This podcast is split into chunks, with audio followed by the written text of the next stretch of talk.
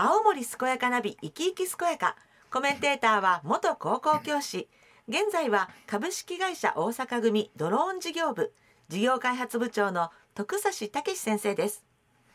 この番組は毎週ゲストをお迎えしてお話をお聞きしていますが新型コロナウイルス感染拡大防止のためリモート収録。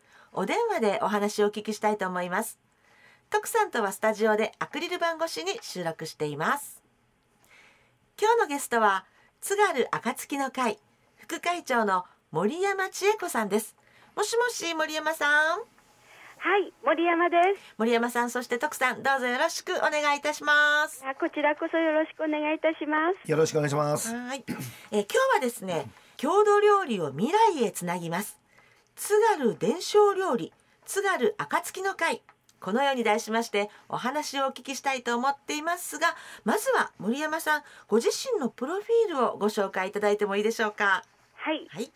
えっ、と私はずっとええ。あの保育士と障害者支援施設であの長年仕事をしていまして、はい。退職後あの趣味で仲間と山菜採りやうん。あけびとか山ぶどうのつる取りをしてはい小物やかご編みを楽しんでいたんですえね。え。である時津軽暁の会主催の食事会のポスターが目に留まったんです。はい、すぐ申し込みをしました。あすぐですねすぐはい。えっと母も義理の母も秋田宮城県出身でうん。津軽の郷土料理がわからなかったんです。なるほどはい。なるほど。はい。で普段食べていたんですがえじゃあ作ってみたいなと思った時にえはい作り方がよくわからなかったのうん。で、なるほど。はい、えっと、この食事会をきっかけに津軽に伝わってきた郷土料理を覚えたくてうん。会の仲間に入れてもらいました、うんあそうなんですね。はい、うん。で今は会員として津軽の郷土料理を伝承する活動をしています。はい。会に入ってあのいろんな活動も含め郷土料理を津軽伝承料理としていることを知りました。津軽伝承料理とこうまあ呼んでるというかうん位置づけてるということですね。はい。あなるほど、はい。そういったお話も後できっとこう詳しく出てくるのかなと思うんですが、はい。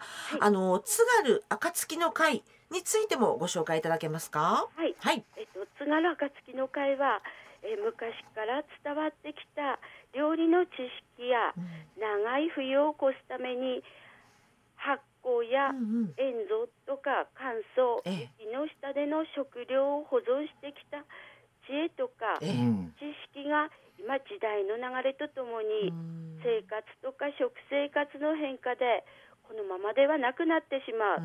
からなくなってしまうんじゃないかっていうことをええ。一番最初に会を作った今の会長の工藤良子がはい。あの皆さんをこう集めて話してこのままではうんこれがなくなるのはもったいない。えうえん。今伝えなければこの思いがなくなってしまうっていう思いがだんだん強くなってええそれを共感している仲間で2001年に会を発足したんですうんね。あー2001年ですね。はい。なんです。うんその頃はあのいろんな料理の作り方とかええこういうふうにしてやっていったよなということを話してたんですけども、うんそれで年に1回あの春の田植え料理とか、はい。それから稲刈りの時に作ってた料理をうん皆さんに食事会としてこう、はいちょっと提供していたんだそうです。えでその時に皆さん集まってきた仲間があのこういう大きいイベントじゃなくても普段あの食べる料理を少人数であの食べるっていうことをできないかっていうことでいろいろそのあの食事会の会場を探したんだそうです。けど、なかなかあの見つからなくて。はい。で会長の自宅を会長自身が提供して。はい。20年くらいになってもまだつながっているっていうそんな会なんです。そうなんですすごいね。はい、徳さん津軽伝承料理が今日のテーマですね。ねはい。津軽暁の会、うんちょっとネットで調べたら、まあ本は当然まず出してるし、はいでね食事のねあれ絵もね写真もいっぱい出てくるんだけどうん素敵ですね。ね、はい。ねうんぜひねお話を聞きながら、うんホームページでね津軽暁の会と探すと、まあ、いろんなの出てくるんで、はい。それ見ながら聞け聞かれるとああ食べに行きたいな、ね。学びに行きたいという気持ちに絶対なるはずですんで、うん。えこれからよろしくお願いします。はい。元気に健やかに自分の人生を楽しむそんな人を応援する青森健やかナビ生き生き健やか。今日は徳さんと一緒に津軽暁の会副会長の森山千恵子さんにお話を伺っていますあの森山さん、はい。えー改めてですねその津軽の伝承料理ですね。こちらのご紹介をお願いいたします。はい。えっとですね、春夏秋とこう季節感を味わいながらいただく料理が一番美味しいんですね。はい。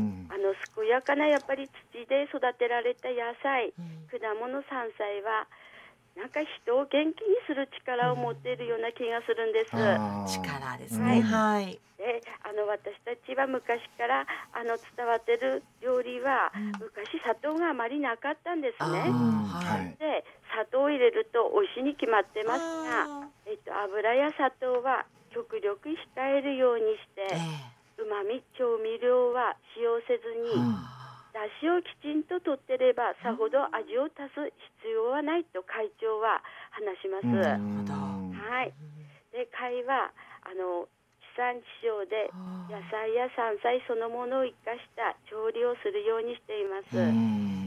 素敵ですね。はいで魚もこう津軽は海から離れていたので、ええ乾燥したり塩漬けにしたりして昔使用してたんだそうです。ええはい。で鮮度の下がりにくい陸奥湾で採れた油津のザメやあ、サメ、はいザ。メも一緒にあの調理をしているんですね。あで春にあのニシンをさばいて干して、それを私たちがあの作っている調味液サゴハチっていうので、えーうんあのニシンを漬け込んだいい寿司も作ってます。うん美味しそう。うはい。んです。それで今あの冬の時期えに雑菌が繁殖しにくいあの時に味噌や一生漬けとかうんサゴハチの調味液も手作りしてるんですね。うんサゴハチっていうのもその手作りっておっしゃったんですけど、はいこれってどういうものなんですか？えっと？ですね、はい。あの塩が3でええご飯がご飯？こうはいご飯とそれから麹をその割合であ漬け込んで発酵させてるものなんです。うんこれを使ってええ。いろんな魚をつけたいりい寿司をはい、野菜をつけたりして、ーうんあのうまみを出してる調味液なんですね。あーなんかな何にでも合いそうなうん万能的な万能感じ。調味料の間ねうんなんです。えー今塩麹とか出てるんですそうですええそうです。それよりもちょっとあのねね炊いた米とかを入れてるので、はいまだ甘みもちょっとなるほどプラスしてるっていうから伝わってるこのはい。にも手作りしてるんです。あそうですか。うんなんかもう徳さん興味津々です私。そうそう私もねもううちでもやんなくなっちゃったんだけども、もうちっちゃい頃はまあ、はいえー、サンマの塩漬けとかうん。やったり、あと吹きをねでっかいドラム缶で煮込んで、で皮むいへてーたたらいにつけるとか、ねあとは冬になると雪をねほあと掘って土の中に白菜とかね入れてねそして竹しちょっとは白菜取ってこうってなると雪の中をずっと掘って掘って掘って持ってくるとかね。はいええ、本当にそのものの食材を大事にし、まさに今サゴハチとかそういうような手作りで作ってでも今ねほとんどスーパーでみんな間に合いしちゃいますからね。ね。だからその、はい。まさに伝統その伝承料理をね、はい。食べるってことはね、はい。やはり青森を振り返る郷土を愛するということでね大事なことだと思いますよ。そうですね。はい。あの森山さん料理そのもの以外でも、はい。あの大切にされていることあるとお聞きしたんですけれどもぜひはい教えてください。えっとですねえ。料理だけでなくて、うん。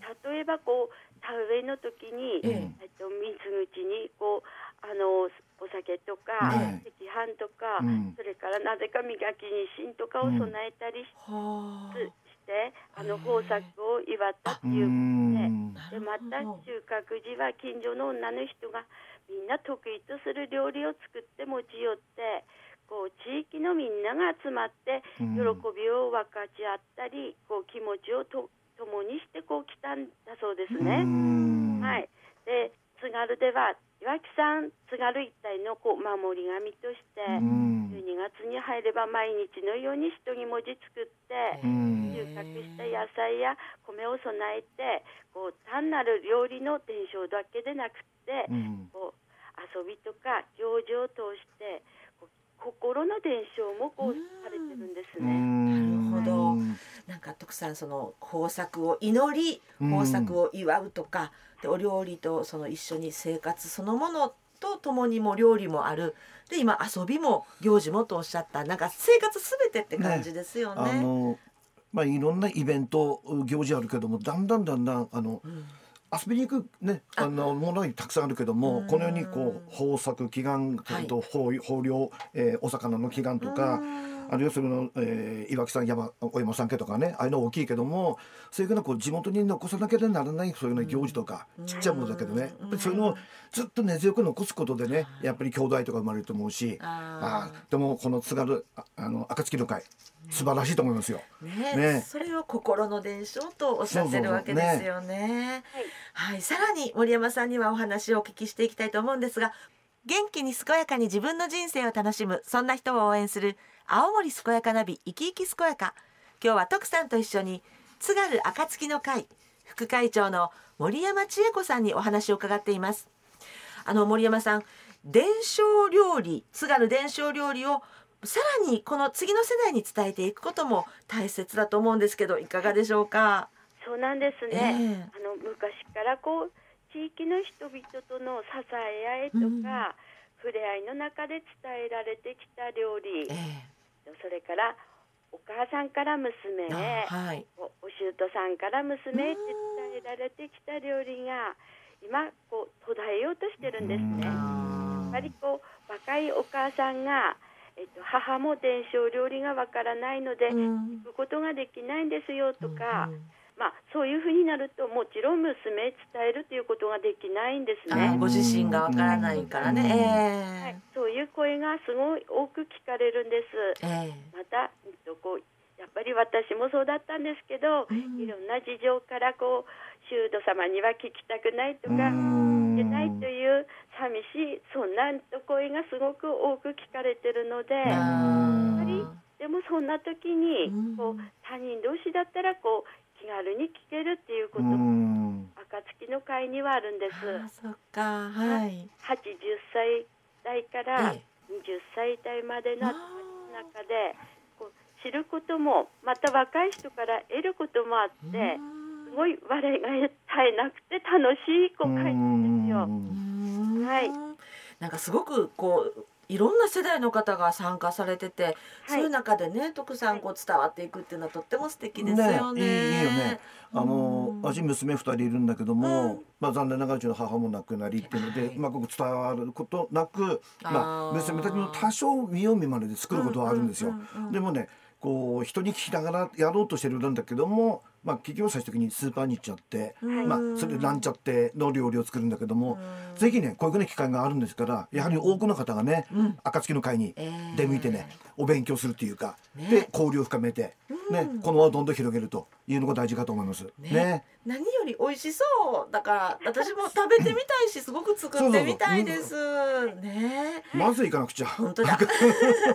ね、森山さん、あのもう最後になってしまうんですけれども、はいぜひですね、あのお聞きの皆さんに森山さんから一言メッセージをお願いいたします。えっとですね津軽暁の会では木曜日から日曜日までの活動があって、ええ。その中で食事の提供もしてるんですね。た、はい、はい、お食事をご希望の方は、はい、やっぱり野菜あの塩蔵してる野菜とかうん。の塩戻しとかもあるので、ええ、4人様以上で4日前までの予約をお願いしてました。はい、で予約の電話番号は090-7665-8468の森山までお願いします。はい。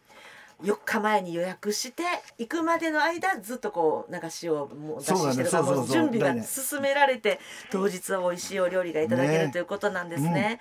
あの予約の電話番号私の方から復唱させていただきます。はい、えー、090-7665八四六八、えロ九ゼロ七六六五。八四六八。森山さんまでご連絡を差し上げればいいということですね。です。お待ちしております。はい。ね、はい。徳さん今日いかがでしたか？ね絶対行きたいし、で場所もねあの高速弘前大和にいたんですか、あい。そこから降りて10分ぐらいですよね、そうなんです。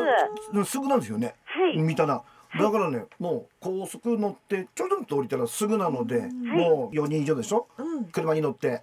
みんなでピッて行く。と。すすぐ味わえる。ただし4日前に電話しないとダメですよ、ね、そうですね。はい。はい。うん。ぜひ行きますんでよろしくお願いします。はい。お待ちしております。はい。えー今日は徳さんと一緒に津軽暁の会副会長の森山千恵子さんにお話を伺いました。森山さん徳さんどうもありがとうございました。ありがとうございました。ありがとうございました